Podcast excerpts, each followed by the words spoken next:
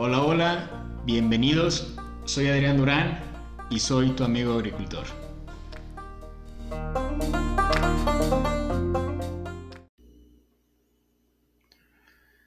Hola, hola amigos agricultores, feliz año a todos ustedes y me da gusto empezar con estos nuevos capítulos de Diario de un agricultor, donde les voy a platicar lo bueno y lo malo que me pasa en la agrícola donde trabajo y en varios de mis emprendimientos. Como alguna vez escuché la frase que dice, tu mejor maestro es la última equivocación que tuviste, en la agrícola que trabajo, para los que no lo saben, estoy a cargo de la producción de blueberries hidropónicos, en la cual tenemos una certificación orgánica y estoy desde que empezó el proyecto. Y hoy en el 2022 es el segundo año de la agrícola. El primer año nos fue muy bien, trabajamos de una forma muy buena.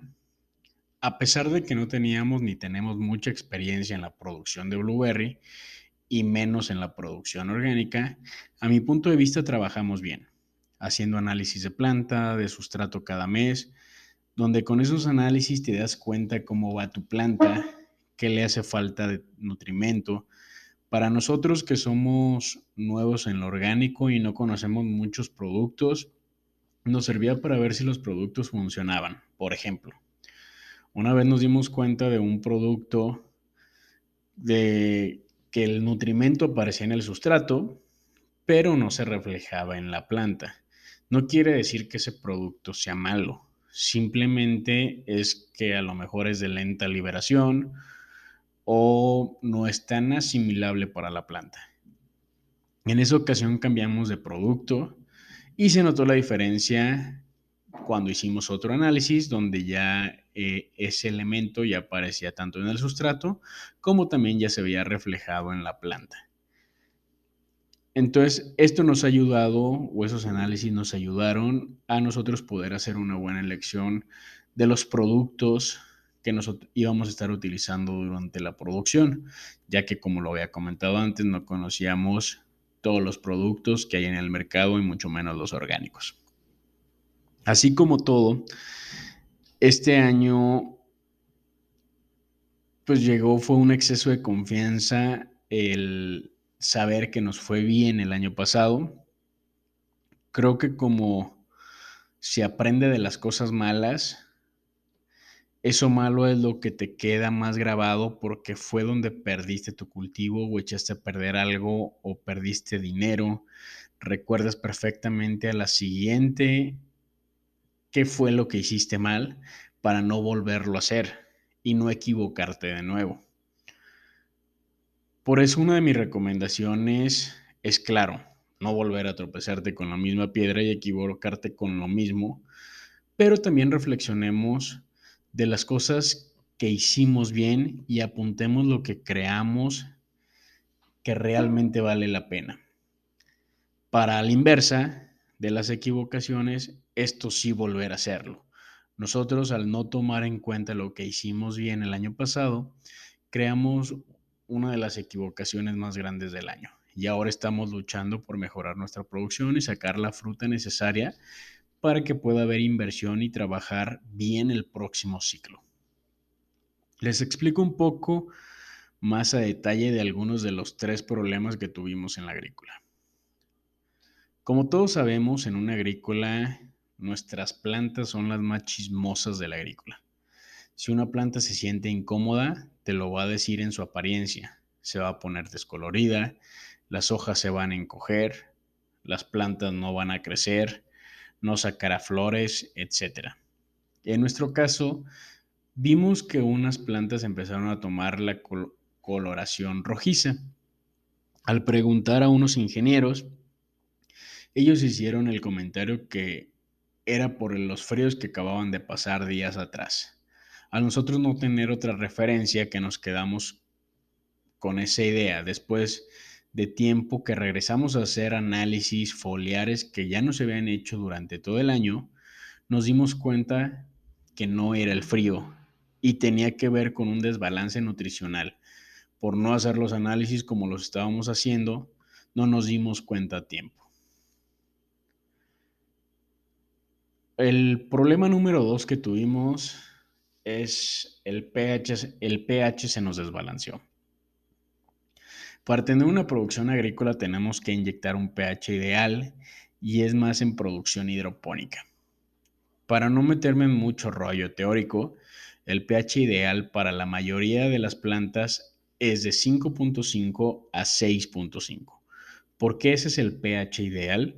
Si ustedes buscan en Google una tabla llamada absorción de nutrientes según el pH del suelo, les saldrán imágenes de una tabla donde se encuentran unas barras de colores. Cada barra es un nutriente esencial para la planta.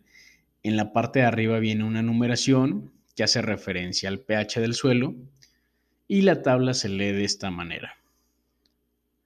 Los que puedan buscar la tabla y puedan tenerla a la vista, búsquenla, eh, busquen la barra y busquen el elemento del fierro o del hierro. Esa barra empieza del lado izquierdo de, una forma grande o gruesa y conforme va avanzando hacia el lado derecho, se va haciendo más delgada. Quiere decir, si vemos el pH que nos indica en la parte de arriba de la tabla, de hecho, del lado izquierdo es un poquito más bajo. Empieza casi todas esas tablas empiezan en el pH de 4 y hasta el lado derecho es el pH de 10. Pero quiere decir que el hierro es más asimilable para la planta en pH ácido que en pH alcalino. Cada una de las barras, conforme se hace más grande o se hace más gruesa, significa que ese elemento es más asimilable para la planta y tú lo vas a poder ver en la parte de arriba a qué pH es más asimilable. Si vemos el tema del molibdeno, pues es completamente al revés del hierro. Entre más ácido es menos asimilable y entre más alcalino es más asimilable. Si nosotros ponemos una línea entre el 5.5 y 6.5, una línea imaginaria, nos vamos a dar cuenta que la mayoría de los nutrientes o de los elementos en ese rango es donde los podemos encontrar eh, más asimilables o en su mayoría más asimilables para una planta. Es por eso que la mayoría de las plantas, o así en lo teórico, es que decimos que el pH de 5.5 a 6.5 es el mejor o es el ideal para cuando tengas los cultivos.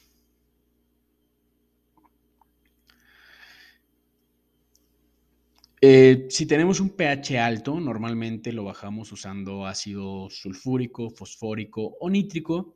En lo orgánico se usa el ácido cítrico. Una opción más barata es usar un quemador de azufre.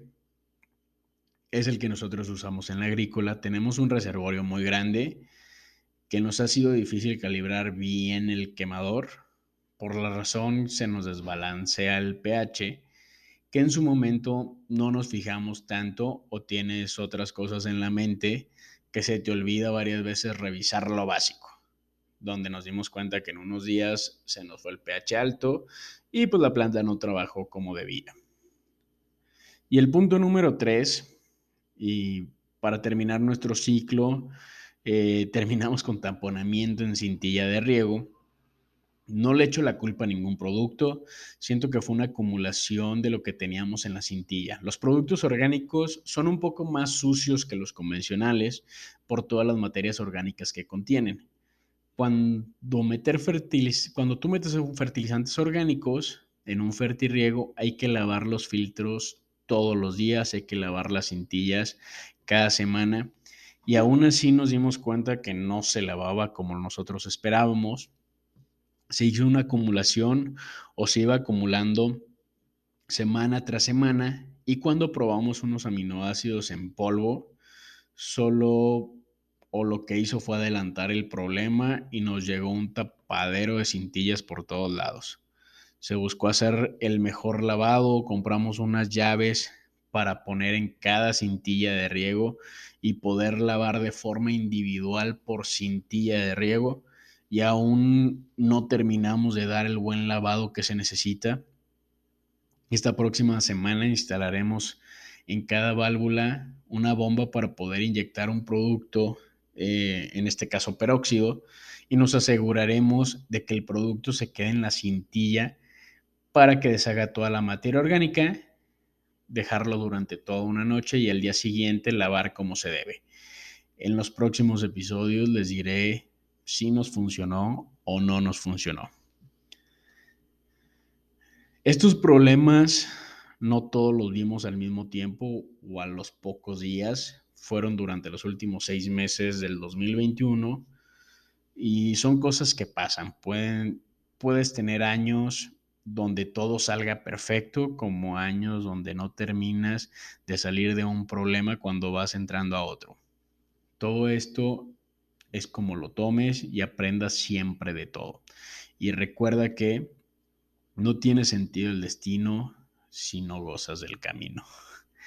Entonces cualquier cosa que te pase hay que gozarla, hay que aprender de ella y salir adelante.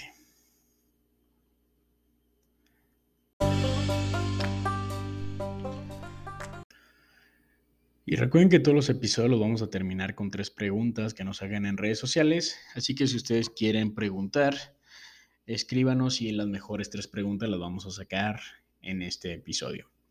Nos pregunta César, ¿el trabajo de campo es cierto que se lleva mucho de la mano con la teoría? Sí, claro, eh, creo que tenemos que hacer una buena combinación, ya que si tú quieres aprender solamente en base a experiencia, vas a tardar mucho en hacerte realmente un experto del cultivo que estás produciendo. Ya sea si, si estás trabajando para alguien, estás a cargo de una producción o estás haciendo tu propia producción, creo que lo ideal es hacer una buena combinación y llevar de la mano la teoría con la experiencia que vayas adquiriendo para que puedas ir adelantando ese conocimiento y tu cultivo pueda salir mucho mejor. Pregunta, segunda pregunta, pregunta Ángel Pérez. Para un ingeniero agrónomo siempre habrá trabajo. Mi mamá dice que moriré de hambre. A ver, eh, yo creo que siempre hay trabajo. De hecho, la ingeniería agrónoma eh, puedes tener un campo laboral muy, muy extenso. Y tu mamá dice que morirás de hambre. No por ser ingeniero agrónomo o porque vas a estudiar ingeniería agrónomo significa que vas a morir de hambre. Sí tiene que ver mucho con la suerte, pero también, seamos sinceros, yo conozco amigos que son arquitectos, que son doctores, que son diseñadores y no les está yendo nada bien. Como también conozco amigos que no terminaron eh, la preparatoria, no terminaron la secundaria y créanme que les va muy bien. Todo depende también las ganas que tengas. Claro que de, si a ti te gusta el campo, métete al campo y las ganas que le eches y con un poco de suerte, te soy sincero, te va a ir muy, muy bien. Y tercera pregunta, ¿qué bachillerato estudio o, o saco antes de estudiar la carrera de agronomía.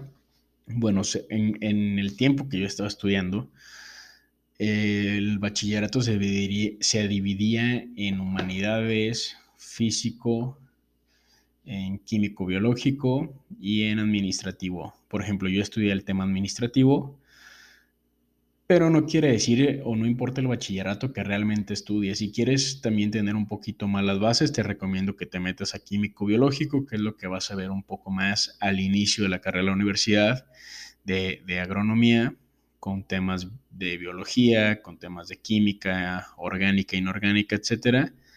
O también hay algunos bachilleratos en algunas ciudades ya de bachilleratos agrícolas donde empiezas a ver ya temas de agricultura desde ese momento. Entonces, realmente no importa lo, que tú veas y lo que se te acomode más fácil a ti.